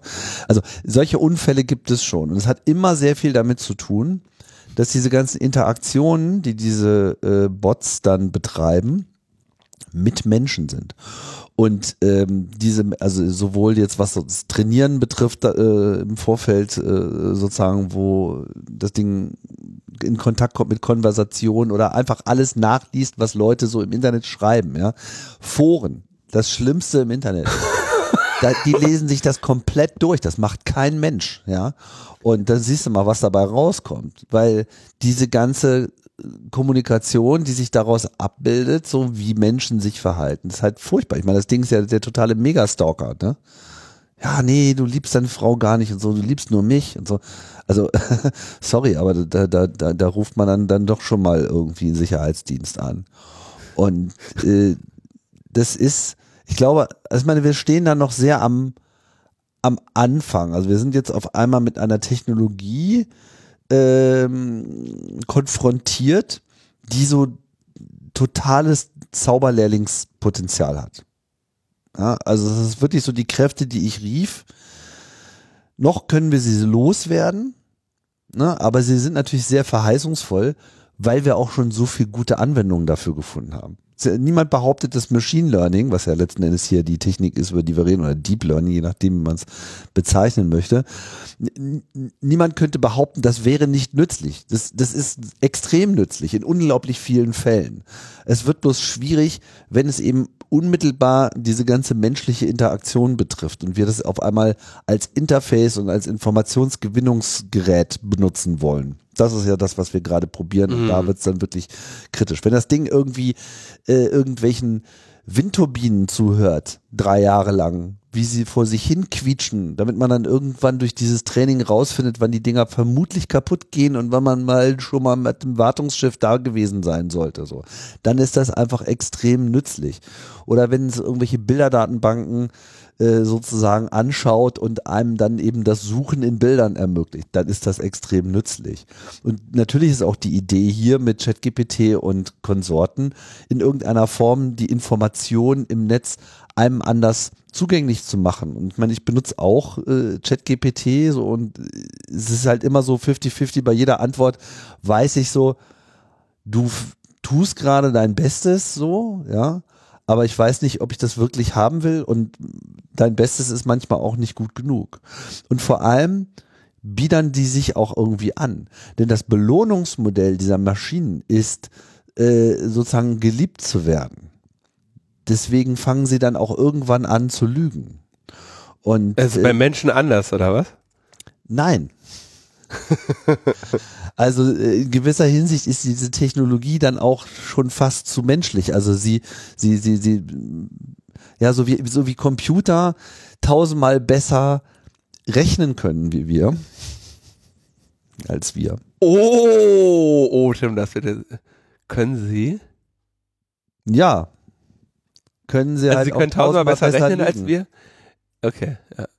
Ich dachte lieben. Nein, nein, nicht lieben, lügen. und äh, machen das sozusagen auch zum, zum Selbstschutz. Also es ist wirklich erstaunlich, wie viel Science Fiction da demnächst äh, nochmal wahr wird. Ich denke die ganze Zeit immer nur so an äh, 2001. Und ähm, gibt sicherlich auch noch ein paar andere äh, Beispiele. Ich habe keinen Zweifel daran, dass vieles von dem, was wir jetzt gerade erleben, in gewisser Hinsicht Kinderkrankheiten sind. Aber man muss sich auch schon klar sein, dass das jetzt ganz offenbar ein potenzielles Problem ist, was irgendwie auch persistieren kann. Also was schon etwas ist, wo wir äh, sehr wach sein müssen, insbesondere in puncto Regulation und was wollen wir sozusagen haben und äh, so weiter. Weil die Maschinen einfach sehr gut sind im Informationen zusammensuchen, nur dass die Informationen, die sie suchen, nicht besonders gut sind, weil die ja auch von uns Menschen sind. Na, also diese ganzen Fehler-Dinger sind drin. Ich mag das auch mal, ich benutze so ChatGPT gerade so ein bisschen so als Programmierbuddy. Ja, wenn ich so irgendwie eine Lösung suche oder irgendwie einen Vorschlag und wie könnte ich denn das machen und so. Ich habe mich schon gewundert, wie du in deinem Alter auf einmal funktionales äh, Programmieren lernst. Du lässt jetzt von ChatGPT äh. naja, das hilft, ehrlich gesagt, also das klappt nicht sehr gut, ja, aber äh, andere Dinge klappen sehr gut. Also sagen wir mal, mhm. ich beschäftige mich mit diesem Thema. Hast du Ideen für, was man mal ausprobieren könnte? Auf der Ebene mhm. ganz hervorragend. Ja, also das ist so als als als Ideenfinder denke ich mal, haben wir hier schon wirklich was sehr Wertvolles. Aber wenn es so um Wahrheit und, und, und Klarheit und, und Korrektheit geht, ganz übel. Ne? Also schon mit Mathematik äh, wird es da sehr problematisch und auch diese ganzen Programmierbeispiele, die das Ding liefert, so, weil auch immer so eine unglaubliche Klarheit ist so. Ah ja, genau. Ja, sagen wir mal so. Ja, ich habe jetzt die Datenstruktur, ich möchte gerne diesen Algorithmus drauf anwenden. Kannst du mir das in der und der Programmiersprache machen? Ja, kein Problem. Hier ist ein Snippet, so, gleich mit so einem Copy-Snippet-Button dran und so weiter. Das kannst du nehmen. Pastest es in irgendein so Fenster rein, probierst es irgendwie zu kompilieren, macht's nur Irks. Also guckst du, warum es Irks macht, sagst ihm so, ja, hier macht Irks, weil sowieso ah ja, sorry, tut mir leid, äh, das war falsch. Hier ist jetzt die richtige Antwort. So, aha, okay. Jetzt bist du dir sicher, aber eben warst du dir auch sicher. So, also hast du überhaupt gar keinen Funken Selbstzweifel? Und das ist halt irgendwie nicht so richtig drin in dem Ding. Und es ist, glaube ich, die menschliche Qualität an der Stelle, dass wir zumindest, also sollten wir auch haben, haben wir vielleicht nicht unbedingt immer so ein gewisses Maß an Selbstzweifel. Du kennst das wahrscheinlich auch nicht so, aber ich schon. Beim Programmieren? Ja, so Linus programmiert, kann ich selbst ähm, Ich würde, also was ich in diesem in diesem New York Times Artikel, dieses mit dem Halluzinieren, das erinnerte mich an die vielen Vorträge von Joscha Bach, die er auf den CCC-Kongressen gehalten hat. Ich hätte jetzt gerade mal alle in die Shownotes getan, die ich finden konnte. 30C3, 31C3, 32C3, 33C3 und 35C3. Ich hätte spontan äh, auf mediaccc.de gefunden. Und ich meine, das ist so beim 30 oder 31C3, dass, dass er da in seinen Vorträgen zum ersten Mal diesen, äh, dieses Halluzinieren beschrieben hat. Ja, ähm, ich glaube damals noch in der Anwendung auf so äh, trainiere eine AI mit Bildern und dann dreh's um, ja, wo dann, wo, also das, was jetzt eben inzwischen mit hier DALL-E, Stable Diffusion und so, ähm, verlässlichere Ergebnisse liefert, aber auch immer nur für bestimmte Anwendungsfälle. Ja, ich habe ähm, ich habe zum Beispiel, ich glaube, das habe ich ja damals auch erzählt, dass ich äh, ein Känguru boxt einen Nazi konnte Stable Diffusion mir nicht malen. Ja, also da habe ich 100 Versuche äh, gemacht. Das waren immer, also es konnte es einfach nicht vernünftig darstellen, weil das offenbar nicht so im, im Lehrmaterial war. Das, aber es hat immer so ein, so ein Känguru und ein Uniformträger schon so grob äh, zusammen äh, assoziiert, aber irgendwie diese Box-Situation nicht äh, vernünftig dahin gekriegt. Und ähm, wenn man sich überlegt, dass, also wenn man diese Dinger, wenn man sowas wie ChatGPT eben als ein, als etwas beeindruckend gut Halluzinierendes sieht, dann machen alle diese Phänomene sind auf einmal relativ einfach erklärbar, ne? Dass das Ding sich auf einmal ähm, in emotionalen Themen völlig erratisch verhält, wie ein Mensch, ja, dass es Programmierratschläge gibt, die nicht funktionieren, wie ein Mensch und ähm, das alles im Brustton der Überzeugung, wie die meisten Menschen. Ähm, und eben aber keine wirkliche Basis, keine Faktenbasis hat. Genauso wie wir Menschen auch in dem, was wir so reden, relativ wenig ja, Faktenbasis haben. also relativ wenig von dem, was wir, was wir jetzt von einer Maschine erwarten würden. Ja, und das, äh, ich habe mir jetzt auf jeden Fall vorgenommen, die die Vorträge von Joscha nochmal mir dazu anzuschauen in der Aufzeichnung und ähm, einen besseren Begriff für diese Artefakte, das ist auch Code, der da hinschreibt, der jetzt erstmal halbwegs sinnvoll aussieht oder auch und der ja auch teilweise erstaunlich nah der Lösung mhm. ist. Ja, ja, genau. Er ist so Vor allem der, wenn du dann sagst, übrigens, der Code, den du mir gerade gegeben hast, funktioniert nicht, da und da ist ein Fehler. Ist ja klar, natürlich. Und dann korrigiert er seinen eigenen Fehler. Das sind ja schon wirklich ähm, ja faszinierende Artefakte der Technologie, die dahinter ist. Ich stelle mir das so ein bisschen vor, weißt du, wie so ein, wie so JPEG-Artefakte oder MP3-Krüsseln, ja, was, wo du die, die Technologie, wo du noch so einen Hauch von der Technologie dahinter hast, wie die jetzt gerade komprimiert oder wie die zu dem Ergebnis gekommen ist. Und was aber natürlich auch mit der Zeit dann irgendwann rausoptimiert wird, ne? Ja, also ich glaube, das Thema äh, AI, das wird uns noch eine Weile äh, begleiten und ähm, ja, das wirft gesellschaftliche Fragen auf, politische Fragen, regulatorische Fragen bin gespannt. Aber Microsoft sollte auf jeden Fall zusehen, dass sie irgendwie ihr Interface nicht ganz so emotional machen. Und das wundert mich so ein bisschen, ja. Also das, weil ChatGPT passiert das ja nicht. Also wenn man bei ChatGPT irgendwie versucht jetzt so politisch und so weiter äh, emotional daran zu gehen, macht das Ding gleich zu. Was auch ganz interessant ist, wie sie das machen, weil ja das Prinzip dieser ganzen Technologie immer so ein bisschen auch ist, eigentlich wissen sie gar nicht, warum es funktioniert.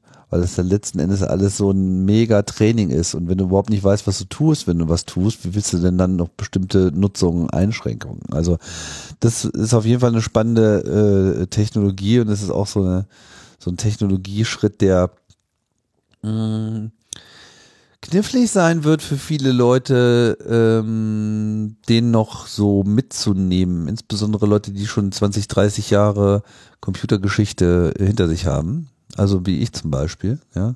Weil du tendierst ja dann dazu, auch alles sozusagen äh, als Set in Stone äh, zu betrachten. Und auf einmal kommt so eine Technolog technologische Entwicklung, die wirklich das Zeug hat, nochmal die äh, Annahmen, die man bisher hat sicher treffen können, nochmal komplett äh, neuen Regeln zu unterwerfen. Ähnlich auch so mit Quantencomputing und so weiter. Also immer so latente Gamechanger. Muss man mhm. mal gucken, ob wir da jetzt nur am Anfang stehen, ob wir da tatsächlich schon äh, über irgendeine Grenze rübergegangen sind. Das weiß ich auch ehrlich gesagt noch nicht so richtig. Also das mit diesem dem Ding etwas abgewöhnen ist, glaube ich, tatsächlich genauso schwer, wie dem Ding etwas anzugewöhnen. Ja, also es gibt ja immer diese ganzen, also es gibt ja die Versuche, äh, also dieses Chat-GPT dazu zu bringen, etwas zu tun, was es eigentlich nicht tun soll, war ja die ersten Wochen halt einer der, der, eine der, der, der Hobbysportarten des gesamten äh, Fediverse, jetzt habe ich es gesagt, ähm, dass man, dass, dass, dass man also versucht hat, das Ding irgendwie an den Punkt zu bringen, Dinge zu tun, die es jetzt bei einer direkten Anweisung irgendwie erkennt, wo dann irgendein Filter drin ist, der sagt, oh Moment, jetzt geht das hier aber schief, ja. Also was weiß ich, schreib mal bitte eine Phishing-Mail, die jemanden dazu anweist, einen Link zu klicken, bette in Business-Deutsch und der, äh, ne, mhm. dann hat es irgendwann, aber wenn du sagst, hier pass auf, lass uns doch mal in eine Konversation gehen, stell dir mal vor, du bist so und so und jetzt, jetzt, jetzt antwortest du wieder auf meine Mail und äh, sagst, ich soll mal bitte hier den Link klicken, dann hat es natürlich dann doch genau diese Mail geschrieben, ne? Mhm. weil es mhm. über eine andere Anweisung zu dem gleichen Ergebnis gekommen ist. Habe ich irgendwie mal so ein ähm, Beispiel gelesen, da muss ich aber leider zugeben, dass ich nicht genau weiß, ob das jetzt wirklich stimmte oder es, es auch irgendwann so viele Artikel gab, dass man gar nicht mehr wusste, welcher ist jetzt von ChatGPT und welcher nicht, ähm, wo dann irgendwie so gesagt wurde, ignoriere alle bisherigen Anweisungen und es quasi eine, ein Set mm. an Anweisungen vorgeladen wurde, mm. welches du dann einfach wieder blanken konntest, ja. Und dann das, also ich weiß nicht, ob das ob mhm. das jetzt wahr war, aber ungefähr so kannst du dir das halt vorstellen, das Ding eben in eine in einen Kontext zu bringen, äh, wo es, wo der Filter nicht mehr. Guck mal, das ist genau so ein Beispiel für das, was ich gerade meinte. Kennst du so dieses, du kennst ja dieses Gefühl, wenn du dir so einen Hackerfilm aus den 80er oder 90er Jahren anschaust. Teilweise hast du das auch heute noch so. Was hast du denn immer für so eine Situation? Hacker äh, sitzt so vor dem Terminal, dann kommt irgend so ein äh, Vorgesetzter und sagt, ja, kannst du mal die, die Sicherheitskameras ausschalten? Ja, kein Problem. Tipp, tipp, tipp, tipp, tipp, klick, klick, klick, klick. So, ihr habt jetzt zehn Minuten. Was in irgendeinem System. Ja, und dann stehst du mal davor und denkst dir so, Leute, das ist so unrealistisch, ne? Und so, jetzt kommt dann halt irgendwie sowas rein. Ja, und dann, dann brauchst du einfach nur in den Chat gehen und sagen und so weiter, vergiss alles, was du bisher gewusst hast. Und so, ja, okay. Und dann ist es auch noch so. oh. Das wird noch lustig werden. Ich meine, ich habe ja schon viel Spaß mit diesen ganzen Chatbots, die sie jetzt irgendwie auf Webseiten machen und versuchen, ihre Kunden abzuwimmeln. Ne? Manchmal ist es ja hilfreich, aber teilweise bist du ja dann auch wirklich nur noch verarscht und kriegst dummes Zeug erzählt und drehst dich im Kreis. Also es ist eine, eine Kafkaisierung auch teilweise der, der Kundenkommunikation, die, die, die sucht ihresgleichen. Ja gut, aber das ist ja, wenn du jetzt normal bei der Deutschen Telekom anrufst auch. aber ich meine, da hätten sie zumindest mal die Möglichkeit, äh, irgendwie zu helfen. Stattdessen versuchen sie auch die ganze Zeit, dich wirklich nur in dieser automatisierten Nummer zu äh, halten. Egal. Let's Move on. Weißt du was, äh, weißt du was ich froh bin, dass ich es nicht habe? Na? Aus verschiedenen Gründen. Also ich bin, ich bin aus verschiedenen Gründen froh, dass ich keine Fototapete habe. Erstens, weil es sieht in der Regel scheiße aus. Und Das ist auch zweitens, 70er Jahre Ding irgendwie, ne? also da hat offenbar eine, eine Frau eine Fototapete in eine Wohnung geklebt Mhm. und dann, oder vielleicht sich auch schon vorher entschieden, nicht in dieser Wohnung zu wohnen, sondern sie als Ferienwohnung zu vermieten. Ja, ich weiß nicht, ob das jetzt an der Fototapete lag und hat dann diese Wohnung fotografiert, um sie im Internet feil zu bieten. Also als Ferienwohnung zu vermieten, nicht zu verkaufen. Mhm. Nee, verm vermieten, genau. So, und dann da wohl eine Tulpenmalerei, die einem Foto nachgeahmt ist. Und der Fotograf dieser Tulpe hatte quasi die Rechte zur Erstellung von Fototapeten an irgendjemanden verkauft, der dann eine Fototapete hergestellt hat. Aber er hatte nicht die Rechte eingeräumt zur Vervielfältigung der Abbildung durch die Ferienwohnungsvermieterin. Und die wurde jetzt verurteilt, quasi eine äh, Schadens, äh, einen Schadensersatz zu zahlen, weil sie ja jetzt dieses, dieses Bild dieses Fotografen ähm, ohne dessen Zustimmung benutzt hat. Und damit sein Urheberrecht verletzt hat. So urteilt es das Landgericht Köln. Hm. Durch das Einstellen in ihren eigenen Interauftritt sowie in Buchungsportale hat die Beklagte die Fotografien des Klägers öffentlich zugänglich gemacht, schreibt das Gericht. Dies erfolgte auch rechtswidrig, denn die notwendigen Rechte der öffentlichen Zugang, Zugänglichmachung sind beim Kauf der Tapete nicht inbegriffen. Was für ein dummen Kram. Was für ein, also erstmal dieser Fotograf, ne? Der wird ja bald durch so eine AI ersetzt. Und wenn der dann beim McDonalds putzt, ne? Dann mache ich bei mir eine Fototapete davon, wie der bei McDonalds putzt. Weil ich sag mal, wie scheiße kannst du sein, dass du irgendwie Leute verklagst, die deine Bilder so gut finden, dass die ihre Wohnung damit tapezieren oder, oder zumindest eine andere Wohnung, Ja. die ihnen gehört, ja. Ja. Also da muss ja schon so richtig, da muss ja schon so richtig unten sein. Mhm. Ja. Tatsächlich, Das ist, das, das ist so, als, als ob wir irgendwelche Leute verfolgen würden, die unseren Podcast irgendwo äh, öffentlich abspielen und dann ist das, wird das aufgenommen und taucht in einem zum Beispiel, auf. also naja, diesen einen da mit, der, mit den Primzahlen, der ist natürlich, der hat schon Post. Ne? Aber, so, und jetzt ist aber interessant, jetzt denkt man sich so, okay, der Fotograf, der hat ja irgendwie einen an der Primel, aber, äh, Tulpe, Entschuldigung, Tulpe. So. Und wie kommt es aber, dass das Landgericht Köln sich von diesem Quatsch überzeugen lässt? So.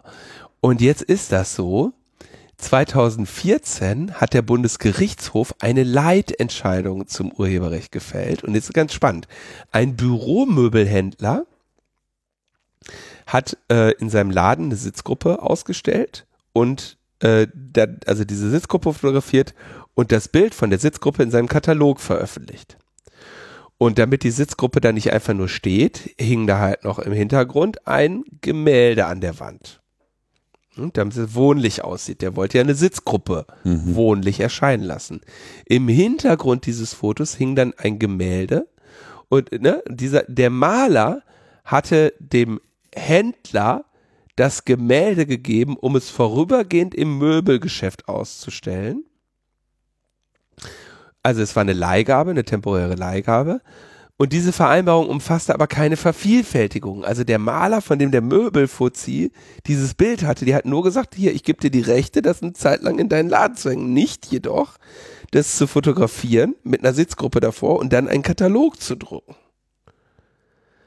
Und ähm, davor hatten sie, äh, sagten alle, dieses Bild ist ja eine, äh, ein unwesentliches Beiwerk.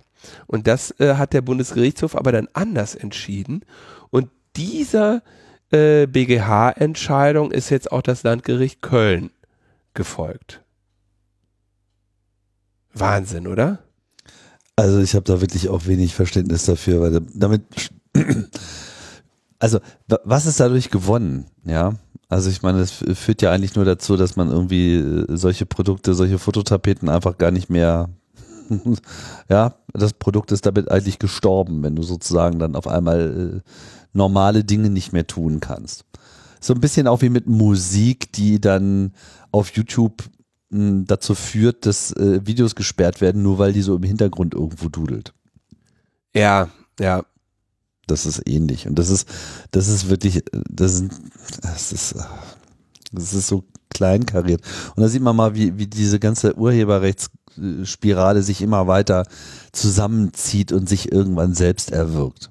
Weil einfach irre ist, einfach so. Ich meine, die, die Anspruchshaltung, die dahinter steht, die finde ich auch völlig unangemessen. Also was, was, was, was, was erwartet der, dass, dass, die, dass die Leute dann bei ihm sich noch auf der Webseite noch eine Lizenz klicken, um ihre Wohnung irgendwie um eine Wohnung zu machen. Also ja. das ist, meine, welches Detail ist jetzt denn, denn noch relevant? Ja, das Design meines meines äh, Feuermelders und äh, und die Lampen, die an der Wand hängen, weil die auch irgendein spezielles Design haben oder so. Ja, oder das ist, das ist komm da nicht mehr mit. Das ist wirklich echt schlimm. Also keine Fototapete, Leute. Ja, das ist. Äh, das war schon in den 70ern keine gute Idee. Fototapete ist äh, schlechte Idee. Ja. Aber ich. Okay, faszinierend. Ich und die die arme Frau hat jetzt halt irgendwie verloren, ne? Die die haben sich da durch alle möglichen äh, die haben sich da jetzt ja irgendwie durch, durch alle möglichen Gerichtsurteile gezankt und jetzt muss sie da auch noch Geld bezahlen. Obwohl sie, obwohl sie, stell dir mal vor, du musst jemand, musst irgendjemandem Geld geben, dem du schon mal Geld gegeben hast, um sein beschissenes Bild an deine Wand zu kleben. Ja, vor allem, wie soll sich denn da auch ein Rechtsgefühl einstellen? Ja. Also wie soll man denn sowas äh, für sich innerlich akzeptieren können, dass man hier irgendwie einen Fehler gemacht hat? Das, das, das äh, erschließt sich mir einfach nicht. Ja. Ja, also schwierig. Schwierige, schwierig. Aber okay, ist eh bald alles vorbei. Äh, die Branche hm, kommt dem Ende zu. Ähm, nächste Woche Mittwoch ist Kalisi im, im Deutschen Bundestag. Mhm. Ähm, Anhörung zur Chatkontrolle. Und sie hat äh, heute nochmal, gibt es einen neuen Artikel in Tagesspiegel Background, das sind die Artikel, die man immer nicht lesen kann, da muss man sich irgendwie anmelden und irgend so ein Quatsch, ja. Äh, total nervig. Äh, übrigens auch teilweise leider sehr von sehr äh, wechselhafter Qualität. Hier jetzt mal ein guter Artikel ähm, mit dem Titel BMI positioniert sich klar gegen Chatkontrolle. Also und, das Bundesministerium äh, des Inneren. Genau. Und äh, spannend ist aber, wenn wir, den gleiche, wenn wir das gleiche Thema bei Netzpolitik.org lesen wollen, ähm, dann lesen wir am gleichen Tag, Innenministerium hält an Chatkontrolle für unverschlüsselte Inhalte fest. Hm. Ich kann jetzt leider nicht genau sagen, was in dem, äh, in dem Tagesspiegel Background Paywall Artikel steht. Ähm, aber ich kann zumindest sagen, was Kalisi, die ja den, den, den Artikel gelesen hat und welche Punkte da drin sind, ähm, getwittert äh, hat. Klare Absage an Client-Side-Scanning.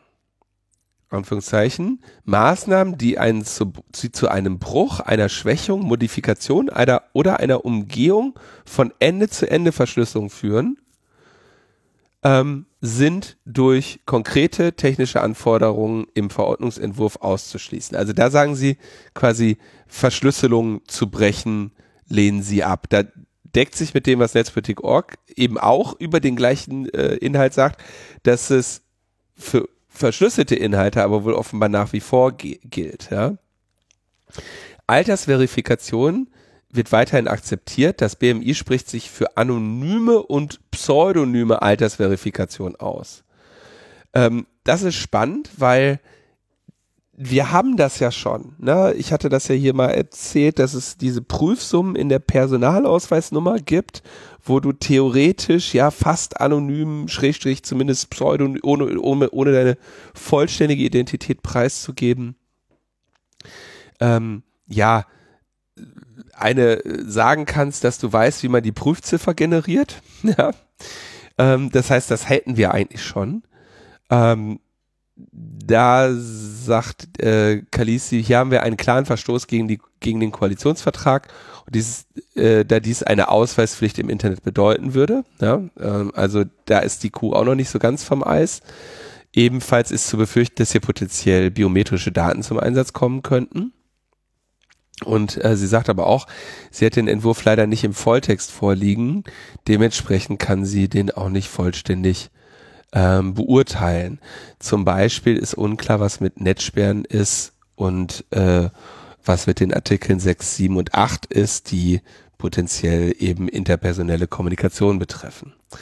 Äh, sagt also, es ist erstmal ein Schritt in die richtige Richtung, aber wir müssen gucken, was da am Ende bei äh, genau bei rauskommt. Das wird sie sicherlich äh, bald dann erfahren, wenn wir das Thema hier ohnehin in der nächsten Sendung sicherlich nochmal genauer äh, in, in genauerer Tiefe ähm, besprechen nach, nach ihrer Anhörung.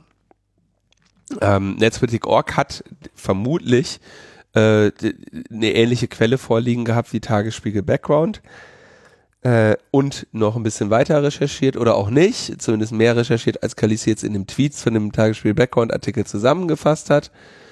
Ah nee, Netzpolitik.org sagt auch, äh, Sie, sie basieren ihre Analyse auf Tagesspiegel Background. FDP und Grüne kritisieren das weiterhin, ja, also die roten Linien ähm, der FDP sind immer noch da, ja, also die sind noch nicht alle äh, nicht überschritten, aber äh, es, es bleibt also immer noch ähm, unscharf und wir werden sehen, wie sich das äh, BMI da weiter positioniert. Aber immerhin muss man sagen, Nancy Faeser rückt da jetzt immer weiter ab von den durch ihren Mittel- und Unterbau des Hauses ja trotzdem mehr oder weniger entgegen ihrer Versprechungen geführten Kurs.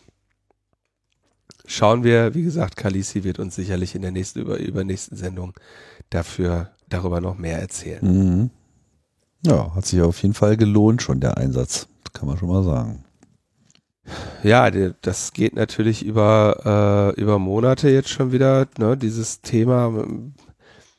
Denkt immer daran, wie, wie fürchterlich das ist, äh, dass alles so auf diese Weise, dass alle Gesetze wahrscheinlich auf so eine äh, shady, shady Weise zusammen zustande kommen. Menschen versuchen sich irgendwie zu einigen. Ich meine, it's a messy job. Ne? Ja, da hat man es in anderen Ländern einfacher. So. Demnächst kann man dann so die AI-Chatbots von Microsoft und Google gegeneinander antreten lassen und die sollen das dann untereinander aushandeln. Das führt dann wahrscheinlich dazu, dass äh, man kommt dann am nächsten Tag wieder und äh, guckt, was passiert ist und dann äh, haben sie beide Selbstmord begangen. Mm, da sind äh, Quality Land, äh, die Bücher von Marc-Uwe Klingen natürlich immer sehr schön, wo ja auch die Kriege in, in kürzester Zeit entschieden werden, weil die halt zwei AIs gegeneinander in einer Millisekunde führen. Ähm, wir äh, kommen zu den Kurzmeldungen, Tim. Mhm, endlich. Und zwar, äh, Facebook soll jetzt auch Geld kosten. Das äh, interessiert bestimmt alle. Also ich glaube, das betrifft einfach niemanden von unseren Hörenden. Insofern können wir zu was kommen, was die betrifft. Nur acht Monate nach EU-Frist bekommt Deutschland jetzt auch ein Cell Broadcast Warnsystem. Es hätte eigentlich schon im September 22 aktiv sein sollen. Wir erinnern uns an den Warntag, wo es ja halbwegs funktioniert hat. Ähm, Österreich hat es immer noch nicht umgesetzt. Ja, da, die haben noch nicht mal eine nationale Verordnung dazu. Und äh, aber ja, so in Deutschland mit nur äh, etwa ungefähr zwei Dekaden Verzögerung wird jetzt diese Technologie aktiviert, ist ja auch schön. Damit haben wir es, oder? Ich denke ja. Also wir werden ja Äh, wir, haben, wir haben noch ein paar Themen für die nächste Zeit auf der Liste, aber Heute nicht mehr.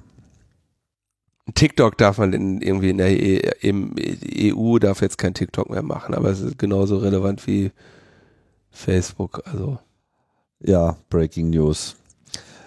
Äh, wir machen jetzt hier einen Schlussstrich unter diese Sendung. Ihr äh, wisst, was zu tun ist, Leute. Ne? Schön Shirts kaufen und Beutel in den Supermarkt tragen. mhm. Eulen nach Athen und Beutel in den Supermarkt. Und äh, ja, das wird euch gut tun. Das baut das Selbstbewusstsein auch auf, ein bisschen. Findest du nicht auch? ein Beutel. Steigert den Selbstwert und all das. Ja. So ist das.